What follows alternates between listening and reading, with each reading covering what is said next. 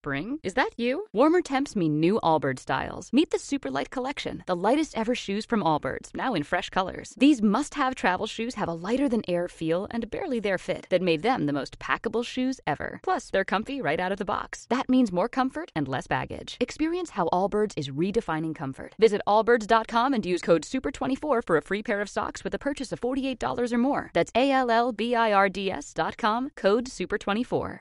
Nacionpodcast.com te da la bienvenida y te agradece haber elegido este podcast.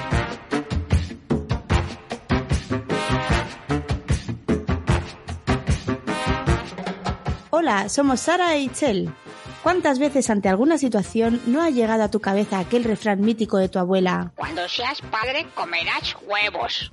Cuando el río suena, agua lleva. Dime con quién andas y te diré quién eres. Traemos de vuelta al pasado para fundirlo con el presente. Porque no todo antes era maravilloso, ni todo hoy es la luz al final del túnel. Comparar, no. Buscaremos ese equilibrio. Desde el amor y con mucho humor. Porque seguro que en muchas ocasiones te has repetido alguna vez. Ya lo decía mi abuela.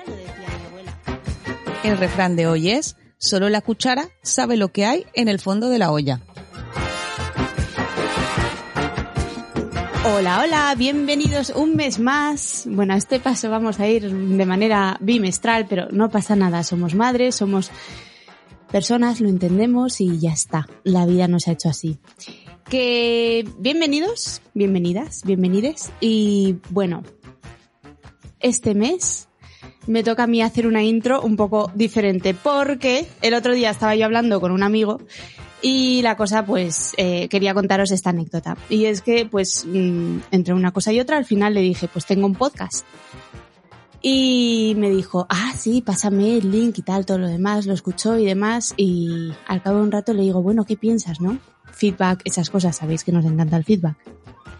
Y me dice mi querido amigo, es que te falta un poco de TikTok.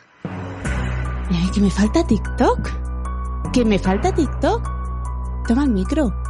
Ponte, ponte a grabar. Ten tu podcast. Queda ahí con tu compañera mes a mes. Haz este trabajo, que me falta TikTok. Mira.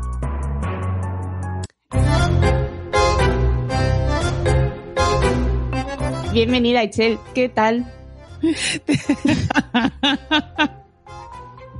A ti lo que te falta son vacaciones. Sí, eso sí, tía, me faltan.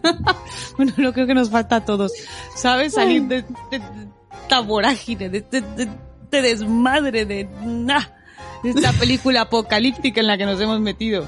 No, no sé, a ver TikTok, pero es que ahora ya también eso ya se ha quedado viejo, ¿no? Que no se supone que ahora lo de ahora es Clubhouse y el, ¿cuál es la otra en la que te pagan por fotos que pones ahí? Que está un poco intensa esa también. ¿El, el OnlyFans? Eso. Ay, que yo, yo me hago mayor, chica. Yo, yo ya soy de la prehistoria de, de Instagram. O sea, porque es que ahora Instagram ya es prehistoria. Sí, pues Esto nada, va- nos esto va quedamos más ahí. rápido. Esto va muy rápido. Es que lo del TikTok, mira, mira que yo lo intenté. No ves y que no, ¿eh? Dije, bueno, voy a descargar a ver qué. Primero me volví típico, bueno, como típico cuando entras a redes sociales, ¿no? Primero eres stalker. O sea, primero te pones tú a ver lo que hacen otros. ¿sabes? Te empapas de, de lo que la gente ahí hace y todo. Y yo decía, pues, mi resumen TikTok, bailes, eh, letreritos que aparecen por ahí, tú los vas señalando. Eh, Ah, Cambios de look, así de chichas. Eh, retos. Y dije, vale, pues eh, ni voy a poner a bailar porque no se me da. Lo de los letreros, mm, tampoco porque se me hace mucho curro. Retos, no, ni de broma.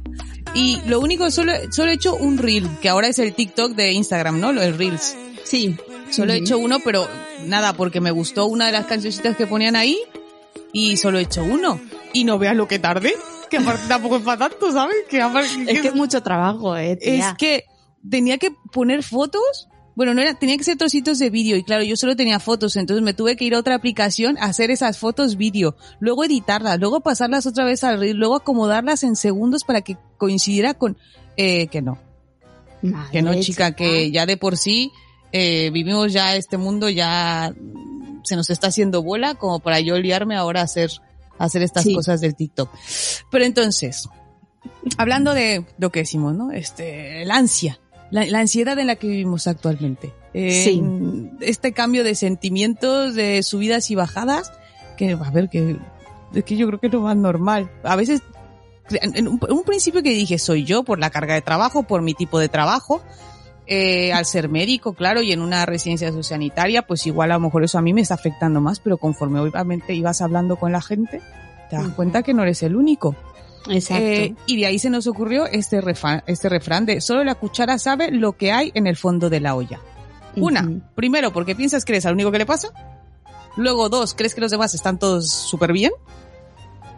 Sí, O los demás creen que estás súper bien. exacto. ¿eh? Sí. Porque, eh, no. Este refrán que- es refrán popular. Refrán de muchos años que a lo que hace mención es que solo tú sabes lo que hay dentro de ti, lo que estás pasando, lo que estás viviendo, o de puertas para dentro de tu casa, tu situación. Que todo el mundo te puede ver súper happy, súper guay, tu familia perfecta y el marido que te adora y los hijos que son súper monos, pero solo tú sabes lo que hay, lo que hay detrás. Y sobre Mm. todo yo creo que en estos tiempos hay mucho, bueno, en estos tiempos, toda la vida. Lo que pasa es que ahora, al parecer, queremos romper un poquito, sobre todo porque lo hemos vivido, lo que es cómo se ha afectado la salud mental a- eh, con todos estos tiempos de pandemia. Y entonces ahora salimos un poquito más a hablar de esa ansiedad, de esa depresión, de esa anedonia, eh, que parece lo ocultábamos porque como que quedaba feo. Sí, sí, es que queda... Es que eso es lo que tiene, ¿no? Que al final la salud mental mm, es la, la invisible, es la salud más invisible. Sí. Y, y pasa que efectivamente cada persona tiene lo suyo, unos más, otros menos, tenemos muchas taras mentales y, y como bien dices, pues eso, es que eso es lo que queda al fondo de la olla. Me alucina este, este refrán, la primera vez que lo escuché, creo que fue a mi familia política, o sea, es decir, es de, es de allí, de Latinoamérica, Latinoamérica, porque ¿no? yo aquí no lo había escuchado. Mm. Y, y me encanta porque, claro, yo cuando lo escuché dije, ¿a qué se refiere? Y tuve que preguntar a mi marido y yo, "¿Esa- ¿eso qué es? Y me dice, pues me dice, pues que a ver, tú cuando ves la olla, dice, tú la ves llena, pues por ejemplo, como de, de una sopa, pero no ves lo que hay en el fondo, ¿no? Que hay muchos ingredientes que se quedan en el fondo. Mm. Y dice, entonces el cucharón que está metido dentro de la olla sabe todo lo que hay. Y se me hizo tan visual que desde entonces pues lo he hecho mío. Y es que es así, porque es el refrán para mí que lidera el, el rollo este de no juzgues, ¿no? No sabes qué batalla se está librando la otra persona. Y en tiempos de pandemia lo necesitamos. Sí, sí, no meterte tanto en la vida de los demás, está- lo hemos hablado un montón de veces. Pero es, por ejemplo, me da mucha risa, me acuerdo mucho de un, de un, un episodio, un, un programa de, de Berto Romero y Andrés Buenafuente. Ujú. Eh, Andreu Buena, Andrés no, pues Andreu. que Andreu, perdón. No, sí, me estoy yo dando un poquito de grima a mí mismo. Vale, con Andrés Buenafuente. Eh, hombre, Andrés era pa, pa- pa- en México es Andrés. Nadie le diría Andreu, ¿vale? Entonces que cada mes. Vamos a ver. Y, y este, y comentaba, eh, Berto Romero decía, es que es lo típico como cuando a alguien le preguntas, eh, hola, ¿cómo estás? Que lo haces por costón social, ¿vale? Pero realmente no te interesa saber una mierda lo que le pasa a la No quieres que persona. Y, me- y menos si es algo chungo, o sea, porque eh, tú qué respondes, tú cuando te ¿cómo estás? Bien. Es que, y aunque a lo mejor no lo estés, sabes que dices tú, a ver, ¿para qué voy a soltar yo aquí? Igual a otra la persona le interesa y la otra persona está rogando porque no le cuentes tu día. O sea, porque, no sé, nunca me ha pasado que alguien le digas, ¿cómo estás? No, pues mira, estoy, no. Igual a lo mejor alguien te dice, pues oye, mira, ahí voy. ¿Mm? Sí, más o menos. Pero, eh, te digo que ahora, pues pandemia, no sé, bueno, pues pandemia no, no se ha acabado. Me refiero que ya esto pasando uno, ya el año que llevamos, eh, no sé si nos hemos hecho por compartir más. Yo te digo, yo, por ejemplo, yo con mis vecinos he hablado más en estos tiempos, ¿sabes? Sobre todo en el Ujú. confinamiento que lo que había hablado nunca. Sí, Y fue conocer un poquito inclusive de miedos, de temores, de compartir como un poquito, no lo sé, ¿eh? te digo que a mí me quitó esa sensación de creer que yo era la única que se sentía con esa ansiedad y con esa, esa, esa tristeza diaria. Sí, yo en temas de salud mental creo que es cuando más estoy hablando en mi vida de eso y es cuando peor estoy, obviamente. Así que yo creo que hay correlación.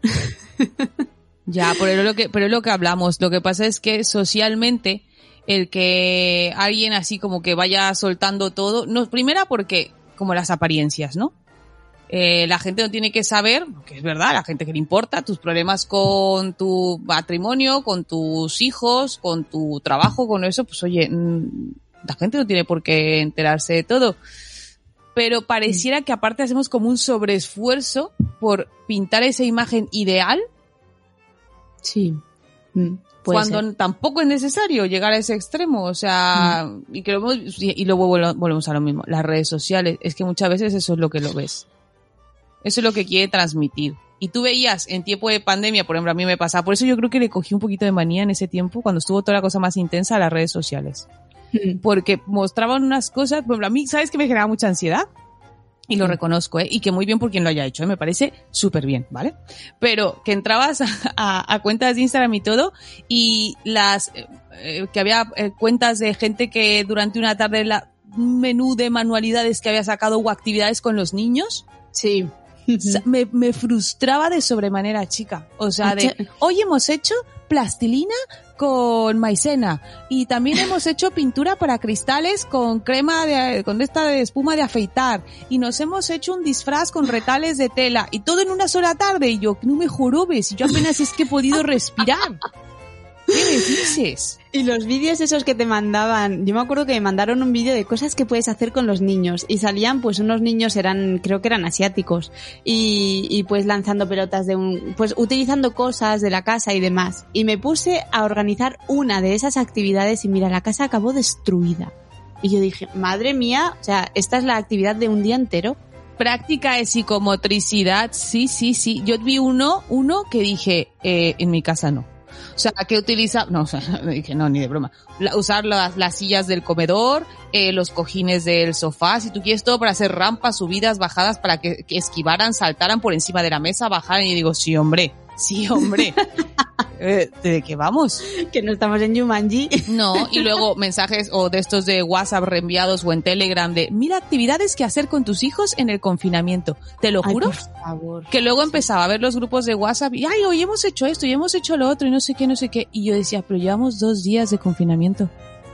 Ya, es que fue agotador. eso. Había gente que se había hecho todas las manualidades de su vida en dos días. Y digo, ¿sabes cuánto vamos a estar encerrados? Eh, administrate. Administrate las manualidades. O sea, mm, A mí, ¿sabes qué me frustraba? Y que dejé de ver redes por eso. La gente que hacía pan. O sea, ¡Uy, de el verdad. pan y las bizcochos y las tartas y todo! La masa madre. Yo intenté la masa madre. O sea, por favor, qué frustración. Me frustré como nunca. Y dije, hasta aquí.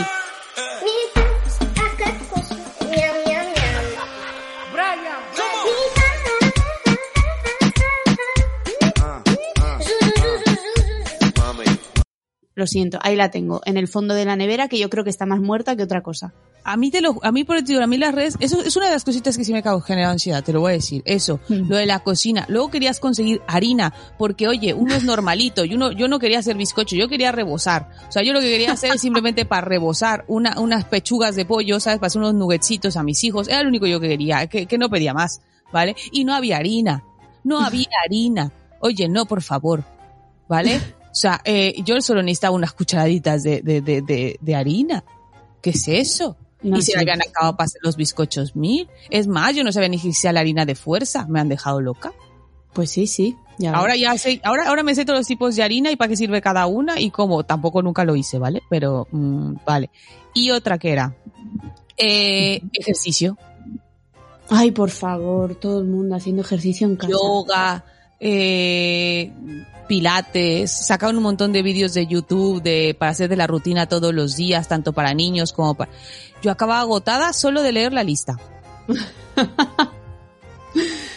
Sí, yo bailaba el waka waka con mis hijos. Eso sí era una rutina diaria. Mm, Bueno, ya, esas te hacías tus, tus típicas cositas. A ver, Sí. yo con mis hijos sí, llegamos a alguna manualidad para entretenernos y todo, pero es que luego tampoco es que mis hijos dijeran todos los días, ay, sí, ve, queremos hacer con rollitos de papel higiénico, que aquí tampoco es que vayamos al baño tan rápido para yo alcanzar a acumular ese nivel de rollos de papel higiénico. Somos cinco, sí es verdad, o sea, hace un uso, pero, eh, Sí, ¿vale? no. No, me sale para tantos. A mí todo este tema que dices, que lo del papel higiénico, lo de la harina, las cosas que se acababan en el supermercado y todo eso también, yo pienso, eh, esto tiene una palabra y yo pienso que esa palabra es la descripción gráfica de, de ese fondo mm, de, de la olla que tenemos gracias a esta pandemia.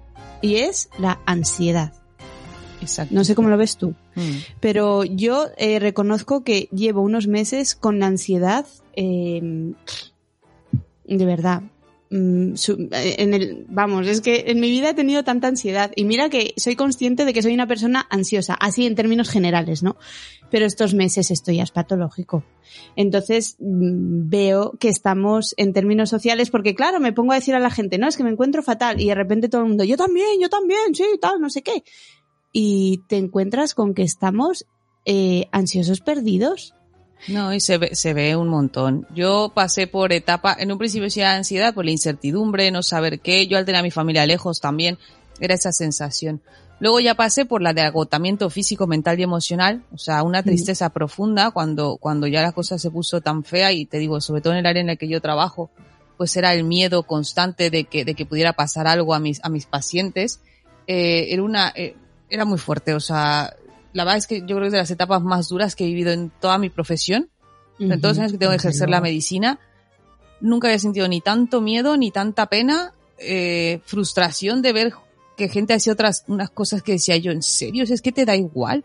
Yo digo que alguna vez tuve un, uno de mis pacientes que llegó, se sentó en, en, en, en mi consultorio, se sienta y me dice, ¿por qué no les importamos, doctora?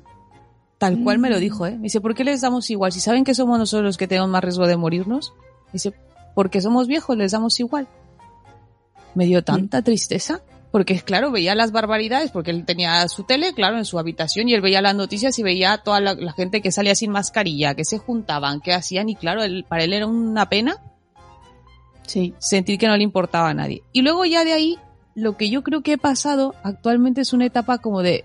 ugh, de hastío, de, de... Como no ves la luz al final del túnel, que ya lo que te acuerdas alguna vez hablamos tú y yo, eh, por, por, por Telegram, de decir que normalmente cuando tú pasas una mala racha, siempre hay como esa, esa lucecilla. ¿Sabes? Sí. El, ay, lo estoy pasando mal, pero bueno, en cuanto llegue el verano, como me voy a ir de viaje a tal lado, uf, se me pasa. O, uff, qué semana llevo, pero bueno, el bien fin de semana ya hemos quedado de ir al camping con unos amigos. O ta, y entonces tenía siempre ese, ese, ¿no? O, ay, bueno, me voy a ver con mis amigos y vamos a tomar unas cervecitas y a ver si así ya se me quita la mala leche que me han puesto estos. Y es que no ves esa luz. En este No. caso no la ves. Es que te apagas, tienes un desasosiego, tienes un día de la marmota, tras día de la marmota, tras día de la marmota. Dios mío, ah, para mí este invierno ha sido el invierno. O sea, el rollo este de Juego de Tronos de Winter is Coming, de verdad, ha llegado muy fuerte. Ay, que sabes que ahora es un juego de los niños, ¿no te lo han dicho tus hijos? No. mis hijos en su a ver el inglés para mis hijos no, no les gusta vale entonces llega un, mi hijo mayor y me dice me dice mi- me dice mamá podemos jugar a cómo dijo da, da, da no da when is coming da when is coming yo cómo que da when is coming ese quién es hijo dice sí tú gritas da when is coming da when da when y yo da when ese será personaje de alguna Sí, mamá, y entonces es que tú sales y si te pillan te conviertes en lobo. Y haz de cuenta mi cabeza hizo... Y digo, ay, esto es, esto es de Juego de Tronos. Y yo, Javier, ¿no querrá decir The Winter is Coming? Y dice, sí, eso, The Winter is Coming. y ahora es un juego, entonces grita uno, The Winter's Coming. Y entonces tienen que salir todos y él trata de pillarlos y al que pilla se convierte en lobo. Ah, Me he quedado loca. ok. Me he quedado loca con el juego inspirado en el Juego de Tronos. Y entonces tienes que gritar, The Winter's Coming. Y luego hacer, ¡Au! No pierdas.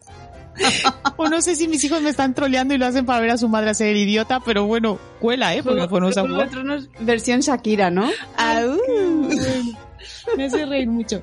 Bueno, pero es, es, eh, la verdad es que nos ha hecho ver todo esto, lo frágiles que podemos ser. Sí. eh, que a lo mejor nos creíamos como, "Ah, eso le pasa a otros. Yo, no, hombre, no, a la vida hay que verla pa'lante y con optimismo y todo. Pero te digo, esto se está haciendo tan largo que hay un momento que ni Mr. Wonderful te saca de esta. No, bueno, es que Mr. Wonderful yo lo tengo mm, vetado. en mi vida, porque es que a mí, que me digan, no te preocupes, eh, si te sientes triste, intenta ponerte feliz y así se te pasa todo. Mira, lo siento, o sea, lo siento, pero no, no está mi salud mental para eso. No, a ver, las, esto rápido no. Y yo creo que ya se ha hablado, a ver, esta, es, es, real, ¿vale? Los problemas de salud mental que ha ocasionado todo esto son reales. Tan reales que obviamente preocupa. Empieza a preocupar a, a, a lo que es el, al área médica, nos preocupa. Los psicólogos están como gritando, ellos, o sea, es que nos vais a necesitar. Por favor. O sea, hacernos sí. hueco, tomadnos en serio. ¿Vale? No, se, ha, de, se, ha, hablado de eso a nivel de, de autoridades en el gobierno y todo. Es que se ha pedido que se ponga atención en ello. No, la salud mental necesita este espacio más que nunca. O sea, necesita ya por fin ganar terreno, eh, que se le dé la importancia que, que, se le tiene que dar, porque estos próximos años vamos a tener mucha cosa. Mucha cosa. Y yo ya sé, las personas que conozco que son psicólogas y hacen terapia me están diciendo, de verdad que en mi vida he tenido tanto trabajo. Y ese trabajo va en aumento. Y es que es, es, es, tremendo. La terapia es necesaria. Por favor, si os sentís mal, si sentís ansiedad, depresión, yo qué sé, oye, mira, tengo demasiado cortisol en vena, tal, terapia. De verdad, os lo digo. A ver, en, en, los hospitales se ha buscado, ¿eh? En los hospitales, a nosotros, por ejemplo, dentro de la empresa para la que trabajo, también, o sea, se nos ha ofrecido servicio psicológico de apoyo, porque ha sido vivir a, a, a un nivel de estrés eh, muy fuerte, ¿eh? Entonces se ha visto muchos casos de depresión y de ansiedad en sanitarios porque sí. la carga de trabajo, la sensación de que no, no ganas de, a ver, a nosotros al final de cuentas nos hemos preparado para salvar vidas. Uh -huh. Ese es el concepto que al final de cuentas buscamos con la medicina. Y cuando tú veías, yo qué sé, yo, a, veces me ponía a pensar, ¿cuál es la especialidad que por pronóstico lamentablemente a lo mejor pierde más gente? Pues empezando por la mía, ¿no? La gente mayor pues obviamente tiene más probabilidades. Luego pensaba, bueno, el oncólogo, ponle que de 100 pacientes pues igual le fallezcan eh, 10. Pero es que con esta enfermedad de repente tú tener eh, 100 pacientes y que te mueran 98. Madre mía, imagínate. O sea, que no consigas, y más sobre todo en un principio, cuando ahora ya se tiene, obviamente ya más controlado la terapéutica, el manejo que tienes que llevar, o sea, ya sabes el manejo ventilatorio, qué sí ponerles, qué no ponerles. Ahora ya se tiene un poquito más establecido el protocolo de tratamiento. Pero mm. es que antes era, vamos a adivinar a ver qué vamos haciendo. Sí, era frustrante al principio. Y, y, y es que y la atención primaria está machacada pero a morir. Yo, cada vez que llamo al médico de cabecera, que pido algo con el médico de cabecera, es que es una persona distinta cada vez, porque es que, no, es que eh, tu médico está de baja, y no, es que el que le sustituía antes también está de baja, y es que vas al pediatra y lo mismo, y dices, madre mía, es yo, que está machacados. Yo sigo mucho a, a la doctora sin zapatillas, Uh -huh. eh, pues sigue en su cuesta de Instagram, ya la conocimos solamente por su hermana, gemela, que es Rocío Cano, eh, forma parte de Madresfera, así es. Eh, y ella iba contando durante todo este año, estaba contando en, su, en sus stories cómo lo ha vivido y es que en ella misma lo, me he visto reflejado, o sea, subidas y bajadas de, de ánimo, de, de, decir no puedo más, de decir bueno va, tira para adelante y otra vez para abajo y otra vez arriba. Sí. Y luego, Exacto. a mí algo que me preocupaba, y no sé si a ti, pero yo creo que igual en general, muchas veces me consuelo diciendo mis hijos se les olvidará esto o sea, esto les pasará como una anécdota y quiero pensar que realmente cuando sean mayores digan, uy, ¿te acuerdas cuando íbamos al cole con mascarilla? Ay, ¿te acuerdas que mi mamá era la histérica de ponte el gel, no toques, no cojas, no te metas eso en la boca, no beses a fulanito, no compartas? No sé, quiero pensar -huh. que, que lo, que, que se olvidarán de ellos, sea solo anecdótico. Pero luego -huh. veo ciertos detalles en mis hijos que digo, yo creo que a lo mejor esto hay cositas que se van a quedar. Oh, sí. O sea, pequeños, no sé, es que no sé cómo decírtelo. Eh, yo, por ejemplo, a mí me sigue dando, me sigue costando la vida cuando van, van para el cole ponerle la mascarilla. Uh -huh, me genera claro. una tristeza taparles la cara a mis hijos. Yo, mi hijo mayor no quiere. Y en julio cumple seis años y estoy como nerviosísima perdida diciéndole, mira cariño, mmm, es que para julio tienes la obligación de llevarla. Y, y, es como desgarrador porque me dices que no, no quiero. Y tiene compañeros que, pues eso, pues que la llevan y que los pobres hacen lo que pueden. A mí mi respeto a los niños, ¿eh? Porque la verdad es que yo los veo y los y la han llevado súper bien. Y, y yo veo en el cole de mi hijo y, y la verdad es que son unos campeones porque han aguantado todo eso, lo de que les quiten todo el patio para poderlos eh, se- eh, sectorizar, sí, para poderlo dejar por áreas, para que no se puedan, no, no se junten todos a la vez. Eh, esto de ya no poder estar tan pegaditos, de tener esas escolares que tenían todos mezclados con todos, sino que ahora tienen que ser esos grupos burbuja. Mm. Eh, los cumpleaños, por ejemplo, que ya no se pueden hacer esos cumpleaños como antes, ¿sabes? De juntar a todos los nados y sea o a un parque de bolas, o en un parque, o en un sitio, en tu casa, lo que fuera, pues tampoco. No sé, o sea, acompaña, pues mi hijo lo de llevar por la tarta o un bizcocho para que lo compartiera con sus compañeritos el día de su cumpleaños, todas esas cosas que ya no están. El tener No que decir a mis hijos que quieren, "Ay, mamá, ¿cuándo vamos al pueblo de la Yaya? Pues es que hasta que no se vea el bichito. Y escuchar a mi hijo Ya. que diga maldito coronavirus. Pues sí, sí, totalmente. Y, y, qué, y qué tristeza. Ayer me mandaron una, una noticia que decía que los niños no vean los rostros o las expresiones pueden traer problemas de interacción social en el futuro. Y yo sí pienso que sobre todo los niños que están en las primeras etapas de educación, todo esto Sí. sí que van a... Eso lo hablé con la profesora de los mellizos. Mis mellizos Sí. están en segundo de infantil. Eh, y claro, ella hablaba yo porque uno de los mellizos en especial, yo veo que aún la dicción hay ciertas eh, letras que digo, uy, como que le falta mejorarla, ¿vale? Y lo hablaba con ella y me decía, ¿sabes? Me dice, no, me dice, está bien, lo, ya, me- ya me quito hierro a eso. Me dijo, ya eso evoluciona y va bien, tú tranquila, relájate. Eh, pero me dice que sí que lo que ha visto, que claro, los niños en esa etapa tan pequeñitos necesitan ver cómo mueve la boca, cómo posiciona la lengua, cómo hace, ellos tienen, los, los profesores gesticulan más Sí. para que los nenes puedan pronunciar la R, la S, o sea, todas esas cosas para hacerles, mm, ¿sabes? Las profesoras de inglés también se apoyan mucho en eso, en, en gesticular más, para que los niños aprendan los fonemas. Y claro, no se ve. Igual que lo que tú dices, la expresión del rostro, ella, ellos juegan mucho, por- por- me refiero a jugar sí, por decirlo de una manera. O sea, el profesor de infantil juega mucho en base a sus expresiones para que los niños o capten, o sea, o captar su atención o para que les demuestre algo que esté pasando con su, no sé, ¿sabes? Tanto como de, de decir, ay, qué divertido esto, o de, ¡ay, qué interesante! Pero claro, es que eso no se ve con la mascarilla. No, no lo ven y es que además, em, aquí voy a traer un poco mi teoría Montessori. y es que los niños de los 0 a 6 años, ellos aprenden mm, a interactuar con las personas, ¿no? Eh, y la, hay una parte, todo el tema de la gesticulación, toda esa parte es muy eh, inconsciente, es muy del inconsciente, ¿no? O sea, ellos lo aprenden pero no son conscientes de que lo están aprendiendo. Y es que ahora mismo muchos se les ve, no sé, yo hay muchos que, noto que, que mm, te acercas y tienen ese miedo, ¿no? Que, que se quedan mirando como adivinando tus gestos y mira, a mí, yo lo siento, a mí me parte el alma. Y esto va a ser mm, algo que se va a quedar muy en el fondo de, de la olla. Ya, no lo sé. Es como cuando piensas, bueno, todos estos niños que vivieron etapas como de posguerra, de guerra, que a lo mejor fueron muy pequeños, y dices, bueno, pues igual y no se acuerdan, no lo sé. No es que no se acuerden, el tema es que todo esto va- forma parte de los cimientos de, de, de su aprendizaje, de cómo interactuar con las personas.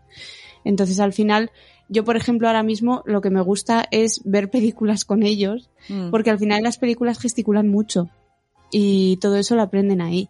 Porque ¿Ves? es que no lo Pero ahí es que es una cosa en la que por eso se necesita tanto, que hubiera más apoyo, más talleres, más yo qué sé, más información para el manejo de esas cosas con los niños, para de alguna manera, si va a haber ciertos efectos secundarios de esto, pues de qué manera se pueden menguar un poquito, de qué manera podemos ayudarles a llevarlos. Yo sé que hablar con ellos, de mostrar calma también hacia ellos, también tener ese, pues ese toque esperanzador también, pero claro, si tú ya estás tocado, pues, pues entonces primero también tendrás que hacértelo ver tú, tendrás que buscar ayuda. Sí, es que esa es la historia, que, que nosotros adultos estamos, no sé, en general, por lo que hablo yo, estamos muy tocados. Tenemos una ansiedad, de verdad, insisto, ansiedad. El otro día estaba hablando yo con, con Lucy, nuestra amiga del blog Chivimundo, y, y bueno, el otro día es hace dos meses, ya sabes tú, El tiempo el es de la así. marmota. Y entonces, eh, mm, yo me decía ella, es que igual, o sea, tienes síntomas de ansiedad, ¿no? Y yo le decía, hombre, pues síntomas de ansiedad sí, porque estoy comiendo mucho, ¿no? Y me dice ella, pero pueden ser más no solamente eso es un síntoma de ansiedad, ¿no? Entonces me gustaría mencionar algunos que he tenido que yo no esperaba para nada que esto fuera ansiedad. O sí, pero no, no lo he puesto conscientemente, Mm, eh, no lo he asociado conscientemente. Te digo alguno. dime. El que más me alucinó fue el de em, tener sensación de frío todo el rato. Yo, de verdad, nunca, jamás en mi vida soy de Bilbao y Bilbao es un sitio frío y húmedo. Y nunca, jamás en mi vida he tenido que tener una bata de esas de casa, bata de abuela, de, de vamos, que era la moda el año pasado, ¿no? ¿Qué tienes en contra de las batas de abuela? ¿Eh? Eh, Y, y ahora ya casi tengo el ¿Perdona? cuarto de las batas. Es ¿Perdona? que hasta mi hija, mi hija tiene una bata y ¡ay, como mamá! Yo tengo tres. ¿Qué me estás contando? No te metas con las batas de abuela, ¿eh? Eh, relajadita, relajadita Pues con las batas de abuela. Admirando a nuestras abuelas con esa sabiduría de A mí me utilizar encanta. la bata. mientras más acolchonadita así Qué gusto. Pues, Pero de verdad que incluso con la bata soy de esa gente que tiene los pies y las manos frías y que me siento destemplada. Y dices, pero es que yo en mi vida he sido así, si yo he desprendido calor, si acaso las manos frías sí, pero, pero todo lo demás yo, yo he sido normal en este aspecto. Y un, llevo un par de años con, de verdad, que es que no, no, me muero del frío. Me dicen, pero si estamos a 23 grados en casa, y yo digo, pues yo no sé dónde, porque yo no. En fin, pues eso puede ser síntoma de ansiedad mira. unido a otros tantos. Que no es que ahora quien tenga frío tiene ansiedad. Ya no, claro, entendamos. No se supone Luego- que para hacer el diagnóstico es juntar varios criterios, varias sintomatología para entrar dentro de los criterios diagnósticos y puedes hacer, pero bueno, hay que, hay que conocerlo, está muy bien. Luego, uno que nos ha pasado a muchísimas personas a lo largo del confinamiento, más que antes, quiero decir, algunos igual ya lo tenían antes, ¿no? Pero, pero ahora se les ha acentuado, es el tema de tener problemas para conciliar el sueño. Uh, ya. que yo sí, mucha gente con la que he hablado dicen es que ahora me despierto en mitad de la noche y me cuesta mucho volver a dormirme, el Mm. famoso insomnio, ¿no? Sí. Pues eso obviamente es otro síntoma de ansiedad, si tenemos mm, varios que se nos unen. El mítico que yo tengo es el de comer mm, queriendo calmar mi cabeza y mi cuerpo dice estoy eh, a rebosar y mi cabeza dice come, come, come. Pero yo creo que eso lo hemos tenido mucho, pues, a con- confinamiento nos ha llevado a unos cuantos kilos arriba, ¿eh? Sí, sí, ¿Sabes? exacto. O sea, porque yo qué sé, es que todos los días eran domingo. No sé cómo decirte, o sea, todos eran domingo de terraseo. Porque claro, como ahora no podías salir, de normal tú te esperabas a ese dominguito, sabadillo, que te ibas con los amigos en un bar, tomabas unas cervecitas, picabas algo, ta, ta, ta, ¿sabes? Las Mm. papitas, esas cosas, ¿no? Pero claro, ahora, mm, pues, eh, es aquí en casa y claro, pues estaban todos encerrados todos los días, pues todos los días era terraseo. Madre mía, sí. Qué bueno. O sea, era plin plan, plin plan, digo, a mí me va a llevar a doble A, como siga así. Mm, Pero bueno, No, no. ya, poco a poco. Eso lo vamos intentando calmar. Pero luego también otro síntoma es el de la sensación de peligro inminente, pánico o catástrofe. No, no sé a ti, bueno, sobre todo al principio cuando no sabíamos nada del tema del virus, es como que de repente empezó a pasar por nuestra cabeza que cualquiera que nos rodeaba podía morir con el virus. Y luego eso, Yo en fíjate mi que caso, a ese punto sí no llegué. ah, yo sí. Yo sí que, sí que, por ejemplo, sí que me acuerdo que cuando ya empezaba un poquito las noticias y la gente tal, tal, antes de que empezara a desaparecer el papel higiénico, antes, eh, ya te lo digo yo, le dije a mi marido, ¿sabes qué? Le digo, yo que tú, me iba una mañana, digo, te lo digo, eh, vete una mañana y compra, le digo, tal, tal, tal, tal, tal, tal, tal, ciertas cosas. Me dice, hay que exagerar, le digo, eh, hazme caso, de verdad. Hazme caso, ¿ves? No pasa nada, son cosas que pueden estar ahí perecederas y así evitaremos tener que salir muy seguido. Ay, ¿cómo crees? Tampoco será tan exagerado. Pum, semana después, no hay papel higiénico. Me dice mi marido, menos mal que me dijiste que fuera, le digo, te lo digo, te, oh, te lo dije. De verdad que tu marido siga poniendo en duda tu sabiduría. Premoni- premonición, no, no, que di, no, yo he visto mucho, es que yo me he documentado mucho. Es que he visto muchas pelis. He visto muchas pelis y aparte y en las pelis siempre esas apocalípticas de terror o de lo que sea, la- los primeros que mueren son los, porque normalmente son películas eh, gringas, son de Estados Unidos y siempre y siempre muere el extranjero, ya sea el asiático, el latinoamericano o, o el africano, siempre mueren. Entonces Siempre yo, muere el de otra claro, siempre muere el amigo latino, o sea, entonces digo, a, a mí no me la van a, a mí no me la van a clavar. O sea, yo me he documentado. También siempre muere la de las tetas grandes, amiga, por eso digo, tú sí hay Tía. que tener cuidado. Te ¿Eh? a quedar sin mí. Por eso muere la parejita que se pone y se va por ahí al rincón oscuro a, a- a chocar carritos. O sea, eh, lo tengo identificado. Y, eh, y, eh, uno ha visto muchas películas. El, el súper es lo primero que arrasa a la gente en el supermercado. Hazte de, de- con agua, agua, hay que tenerlo. O sea, hay que tener bidones de agua, hay que tener cosas en lata, ¿sabes? O sea, eh, es lo que hay. Ya. ¿Vale? Aquí recomendamos un podcast que se llama Supervivencia en Familia. Sí. Siempre se me, siempre, sí, de sana, siempre se me, lo que único que nunca pusieron en la, en la tele, en ninguna película, era la falta de papel higiénico y de levadura. ¡Jamás! Mm, Eso nunca pasó en ninguna película. Y mira que he visto películas apocalípticas. Y nunca mencionan en alguna que desapareciera el papel higiénico y la levadura. ya verás que a partir de ahora sí. Eso sí se escapó. Sí, no, la próxima película apocalíptica, o sea, lo tengo clarísimo. Pero mira, mira, te juro, me lo repasaba todo y yo sabía, decía, no, aquí cuidado. Aquí, ojo, cuidado. Hay que empezar a deshacernos de nuestro guardadico, ¿eh? Aquí vamos a empezar a, a organizarnos, porque te digo, yo tenía claro que aquí la primera que podía palparle era yo. Y no iba a ser así. No, obvio que no. Bueno, a ver, ¿qué otro síntoma tiene la ansiedad? Pues a ver, otros que eh, a mí me llamaba la atención es el del tema de padecer problemas gastrointestinales. O sea, Y ¿se- es que chorrillo eh, o, o estreñimiento. Sí, y es que a mí me pasa que yo, bueno, tengo lo mío, ok, tengo mis taras gastrointe- gastrointestinales, pero, pero a mí me pasa mucho que tengo épocas en las que, según lo que cene, me afecta muchísimo esa cena y al final, pues por la noche voy al baño a vomitar. Eh, y hay épocas en las que puedo eh, cenar una pizza entera y no tengo ningún problema, y hay otras en las que ceno algo que tiene dos gotas de aceite y ya Evacuation sequence activated. Entonces yo creo que, por ejemplo, eh, estos últimos meses he tenido mucho de las de con dos gotitas de aceite voy. Ostras, qué guay. Entonces yo pienso que eso puede muy guay, sí, claro, por supuesto. No, yo me refiero, a ver, yo la verdad es que no tengo quejas. Yo vengo del país donde se come en la calle y en un puestito de tacos y hay un perro Ay, al lado, sí. ¿sabes? Chupando del agua que va escurriendo de... En fin. Y que te reciben el dinero así con la mano. pues, ¿Cuántos son 20 pesos, güerita? Y tú sueltas el dinero, ¿sabes? Güerita. Güerita quiere decir rubia en México. ¿eh? Quita, me decían güerita. güerita. Eh, El, el- el altonismo también es factor de mi país. Y, y yo creo que tengo el estómago protegido, entonces a mí échame lo que sea que no... Eso es verdad, es que te- te- sois otro otra calidad allí. ¿eh? Ya, ya, y a vosotros os llaman del primer mundo, no lo entiendo. Sí, bueno, en fin. Que por cierto, te voy a decir una cosa, te lo voy a decir aquí delante de todo el mundo porque me siento orgullosa. Yo hace dos días, a mis 33 años de edad, Sí, por primera vez sí. comí unos tacos de verdad. Pero de verdad, ¿verdad? De los de verdad, no los de Taco Bell. No, esos ya los he O comido. sea, taco de tortilla de maíz.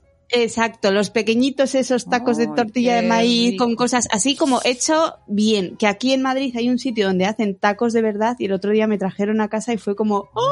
Qué bueno. De verdad. O sea, eh, yo quiero ir a Me México, encanta. Itzel, ¿cuándo me llevas? Ay, cuando nos dejen ir. Si yo tampoco Ya. puedo ir, ya quisiera. Y, quiero, y compramos tacos en la calle. Ay, no, que es que no, los en la calle no, yo tampoco, ya, yo tampoco me los comería. Eso es lo Ah. malo de que luego cuando vienes a vivir a otro país en el que ves que las cosas, hombre, se hacen con un poquito más de... un poquito de salubridad. No sé, o sea, que la gente se preocupa por eso de, de la, de- no sé, de, de las, de los parásitos y esas cosas. Claro, ¿no? No entiendo por qué. La, una amiba no le viene mala, una amiba no le viene mala a cualquiera, una solitaria por ahí. Eh, pero vamos, eh, ya llegas aquí y co- como que le coges a esquito, no sé cómo. Como que dices, ay, igual no estaba tan bien que el don de los tacos. Ay, no, Pero no, es- nada, Esto es como mi... Que, que yo me pregunto, ¿y, y esa gente seguirá pudiendo vender? Porque ahora con el tema COVID, claro, esto, esto de las medidas higiénicas allí... En México, ¿Para no se, eso? en México no se cerró nada. En México no, Sí. se, ha- no se ha vivido la pandemia como se ha vivido aquí. O sea, Ya. ese En confinamiento y ese general, cerrar ¿eh? no. No, ahí obviamente, a ver, pero es que vamos a, por, a ver, tiene su sentido, vamos a ver. Estamos hablando de que en México hay mucha economía sumergida, o sea, mucha vendedora ambulante, como los que te comento, los carritos de comida, ¿vale? Mm. Y esa gente es que si no vende no come. Exacto. Y si no come se muere. O sea, tú ves al señor, a un abuelito, podías verlo ahí de 80 años vendiendo chicles y le decían, pero señor, ¿no le da miedo que le vaya a dar COVID? Dijo, no, me da más miedo morirme de hambre. O sea, ese es el punto. Y allá no hay las ayudas como aquí, no hay ERTES, no hay un paro, no, o sea, no hay eso. Claro, es que es muy distinto. Entonces, Sí, sí, sí. obviamente, mm, pues mira, era un, un sálvese quien pueda. Ya está. Sí. Se puede Claro, confinar quien quien pueda, pueda. confinarse. Mm, Claro, y con esta historia del sálvese quien pueda, yo me como algo que me cae un poquito mal y mi estómago es como las plantas de interior, ¿sabes? Y, y el tuyo como las de la calle. en fin. Ay, me dejas, me das unas imágenes mentales. Porque la que no va a dormir hoy soy yo. Bueno, No. a ver, tienes otra sintomatología, cuéntame. Eh, otra cosa, eh, bueno, sintomatología, sí. Bueno, a ver, esto lo, lo he visto en la web de la Mayo Clinic, así que esto tiene que ser súper profesional, ¿vale? Otro, otro Bueno. punto, otra sintomatología es tener la necesidad de evitar las situaciones que generan ansiedad. Ay, bueno, pero eso sería lo lógico, ¿no? Eso te iba a decir yo, o sea, pues, pero eso siempre, yo sea ansiosa o no sea ansiosa, necesito evitar situaciones que me generan ansiedad, ¿no? Hombre, pero no sé. ¿Quién busca Entonces, ponerse de ner- Bueno, a ver, yo siempre he pensado que la gente que hace deporte extremo, o sea, le gusta esa sensación de miedo, de terror, ¿vale? Eh, la gente Mm. que va de rebajas es otra. O sea, hay gente que también disfruta de la adrenalina, le gusta ponerse nervioso. No sé para qué vas cuando más tumulto de gente hay, o sea, es, no sé. Hay gente Ay, que le sí. mola a conciertos así a tutiplén. Ay, a sí, mí a eso mí me pone de los nervios, ¿ves? Pues esas son situaciones que yo evito. Ya, claro. A mí los conciertos, es que yo siempre me pasa lo mismo, me pasa con los conciertos y con los viajes. Que quiero la experiencia, pero todo el previo no me gusta nada. A mí el, el ir al aeropuerto eh, a las 4 de la mañana para pasar unos controles, para desayunar cualquier porquería que te encuentres, para coger un avión, para luego llegar a un sitio medio con el jet lag y todo lo demás. A mí todo eso no me gusta. A mí me gusta el estar allí. Y lo mismo Ya. con los conciertos. Sí, pero ves, es que, pero además yo creo que tú y yo seríamos de experiencias distintas. ¿Te gusta el concierto que se hacía así con, con la gente así alrededor tuyo bailando, todos saltando, ¡guau! ¿sabes? O sea, así en comunión con la gente. Y yo sería Sí. de en un palco, ¿vale? Que nadie me toque. Ah, sí. o sea, es que a lo que yo me refiero. Yo hay ¿Quién es la del primer mundo aquí? no, a mí, a mí la pandemia, hay cosas que me voy a quedar de la pandemia, ¿sabes? Una, eh, lo de quitarse los zapatos al llegar a casa, me encanta, o sea, me parece la Ay, cosa sí. más higiénica y ojalá se quede para toda la vida, ¿vale? A mí me fascina. Eh, otra, cambiarte la ropa, o sea, quitarte la ropa de calle, ponerte ropa para estar en tu casa, porque a saber lo que llevas de fuera, me encanta también. Y la otra, eh, respeto al espacio vital. Ay, sí. Quitarnos Ah, lo de, lo de saludar por saludar, o sea, dar dos besos a quien Los sea, solo porque sí. O sea, porque, ay, te presenta fulano y tú, mua, mua, a saber dónde ha estado esa cara. y tú la has morreado. Y no tiene que ser fulano, puede ser tu mismo amigo, ¿eh? Sí, no, no, no, no. O, o tú piensas, te dan la mano y todo. ¿Tú, tú dónde sabes que esa mano estaba antes de dártela a ti?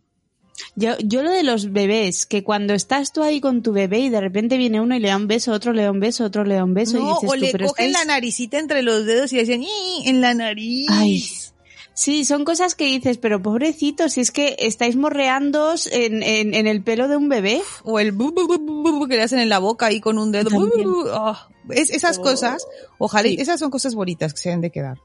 Mm, Sí. ¿sabes? Pero entonces, Por a ver, si evitar cosas de ansiedad. Mira, por ejemplo, justamente en esta época de pandemia, yo por sentido común, porque sé que aún me genera mucho ansi- mucha ansiedad, yo todavía no soy, yo sé que hay gente que ya se anima más a salir y a hacer más cosas y a verse con más gente, yo no puedo, Mm, porque sé que me generaría ansiedad, porque yo, por ejemplo, si voy a un restaurante, hay gente que sí va a estar yendo al restaurante o a la terraza, pero yo, por ejemplo, mis Mm. hijos al ser tan pequeños, sé que tampoco van a estar así sin tocar nada, sin mirar a nadie, sin querer hacer, ¿sabes? Y me genera mucha tener que estar diciendo, no toques, no hagas, no, no, no, ¿para qué? mm, Exacto.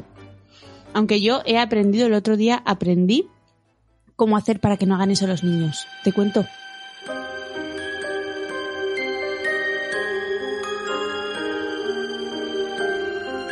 Primero, antes de ir allí a cenar, comer o lo que sea, que se maten en el parque. Que se maten. Luego llegan, los míos me pasó el otro día. De Que estén repente agotados. llegaron, se sentaron agotados y era como, dame Oh. comida. Y solo querían comer. Y yo, ¡Ah! tres hijos después, por fin. Ah, He encontrado la solución, los tengo que llevar medio muertos, ah, medio muertos de hambre para que estén en paz.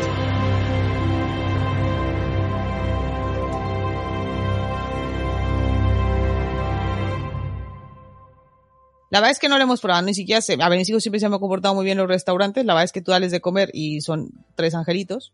O sea, da- pan y diles tontos. Eh, y están súper bien, pero no.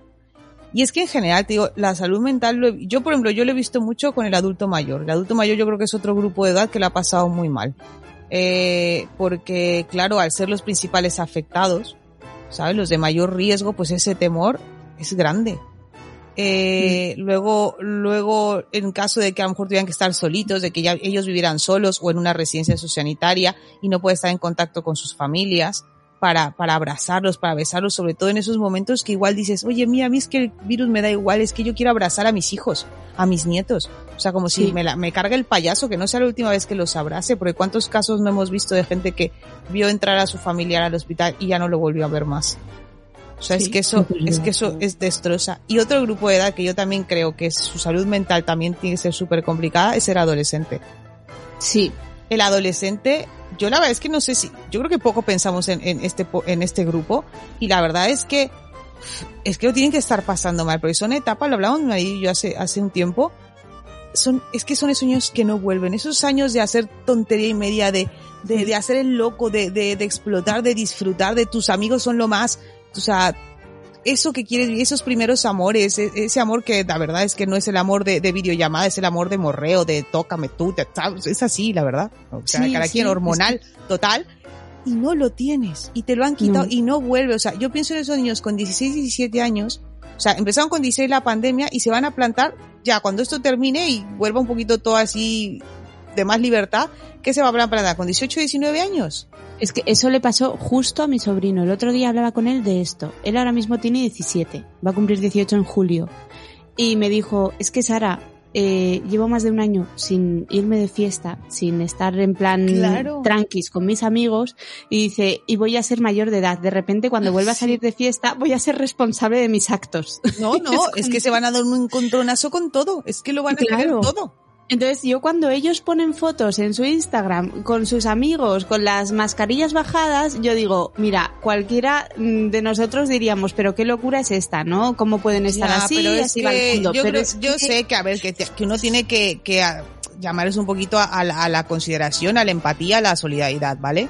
Mm, Pero también hay que ponerse un poquito en sus zapatos, volvemos a lo mismo, es una, Sí. no sé, que todos, porque, a ver, que los adultos hemos pasado por ahí, no es algo que no sepamos cómo es y lo que se siente y lo que esto llevas, es algo que hemos tenido, ellos no. que esa red social importante, que ese, esa red de apoyo, en esa etapa de tu vida suelen ser más tus amigos, más que tus padres, o sea, que ojalá y puedas tener una relación muy chula con tus papás, pero no sé por qué es que en ese momento tus amigos son lo más.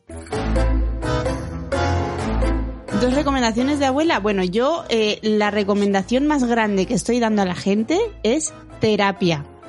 De verdad, a mí nada me sana, nada me ayuda más que la terapia. Y si queréis que recomiende a alguien, me lo decís por privado y os recomiendo a alguien que me está siendo estupenda. Y la segunda, eh, no juzgar. Yo, es verdad que hay veces que me es un poco imposible, pero en general, el, cuando no juzgo a los demás me, me siento más, más bien, porque bastante porquería tengo en mi mente como para encima meterme a juzgar. Muy Di. bien. Me gusta. Estoy de acuerdo. ¿Y ahora tú? Yo tengo dos. Una, beber. Borrachos es mejor, pero no es cierto, no, borrachos es mejor persona. No, no, no, no, mentira. No, este, eh, dejar de preocuparse por cosas de, mm, es que quiero, eh, de futuro, ¿sabes? O sea, ir paso a pasito. Igual eso ayuda a disminuir un poquito la ansiedad. Yo creo que no nos queda otra, ya que la luz al final del túnel se ve muy, muy lejana. Pues planes a corto plazo. Vamos a futurizar, pero un poquito más cerquita. Porque no sé, a lo mejor la frustración es más grande cuando tú dices "Es que seguro el próximo año, por ejemplo ahora, yo lo veía justamente ahora en las noticias, eh, lo de gente que había reservado para, para ahora, eh, en estos días en Barcelona, irse a tal lado, claro, los acaban de perimetrear. o sea, que a cancelar reservaciones. ¿Ves? Es que eso duele. Y me pasó a mí, me pasó con mi viaje a México y un viaje a Canarias que quería hacer. O sea, mm, el bajonazo es bueno. Y mi segunda recomendación, no veáis películas apocalípticas, ni series. Por el momento, vamos a dejarla. O sea, es que es de mala leche que justamente en pleno así meollo de la pandemia pusieran la película esa de virus o no sé cómo se llamaba también. Contagio. No me acuerdo qué Ah. tontería era. ¿En serio? ¿Y promocionaban Ay, no un sé. montón de series iguales? O sea, yo dejé de ver todo ese tipo de series. O sea, Yo me vi Walking las Dead, 10 temporadas de Walking no, Dead. Pues yo no, no puedo. Ahora peor. actualmente no puedo. Me leí un libro, el del muro, No sé cuál es. pues luego te, es que ahora el autor se me ha ido, se me ha ido de la cabeza. Eh, apocalíptico, o sea, de repente se cercan las ciudades con muros blanco, un blanco y los demás negros y ahí empieza. Y empieza lo que ahora ves. O sea, empieza con la tontería de primero la gente temerosa, no, todo está bien, la gente lo va a poder resolver, lo quitarán, luego, uy, esto no mejora, uy, uy, uy, que esto se pone feo, empiezan a saltar supermercados, uf, hasta que sube al límite de lo que, si tú, bueno, ¿esto podría acabar así de loco? No lo sabes. En fin. Madre. Pues eso, esas son mis recomendaciones. La de beber, déjenla como tercera opción. Sí. ¿Y tienes alguna marca en concreto para recomendar que nos patrocine este podcast? Yo siempre recomiendo el, este colacao de madres que dice el Aquiles, ¿no? El, el Baileys, no, no es cierto, no. No, lo que sea, lo, lo que te os guste. Ahí ya yo no me voy a meter con los gustos. Hay gente que gusta el vodka, hay gente que el tequila, hay gente que la cerveza. Yo no Ay, voy a sí. juzgar. Hidrogel no, eh, por favor. Lo único que no Ay, bebáis, sí. no llegáis a ese extremo, eso ya puede ser un poco, poco ya enfermo, por decirlo así. Pues con esas recomendaciones nos quedamos. Muy bien. Pues nada, muchas gracias por este episodio. A ver si, si nos podemos ver antes del pro- bueno, el próximo mes, quiero decir. No, el próximo mes esperemos que ya ponernos. Es que pff, el mes anterior, no vamos a poner pretextos. Ya está, es lo que hay. Sí. ¿Vale? Muy bien. Pues nada. Amigos y amigas, nos vemos la próxima. Un besito grande a todos y a cuidarse mucho. Adiós. Adiós.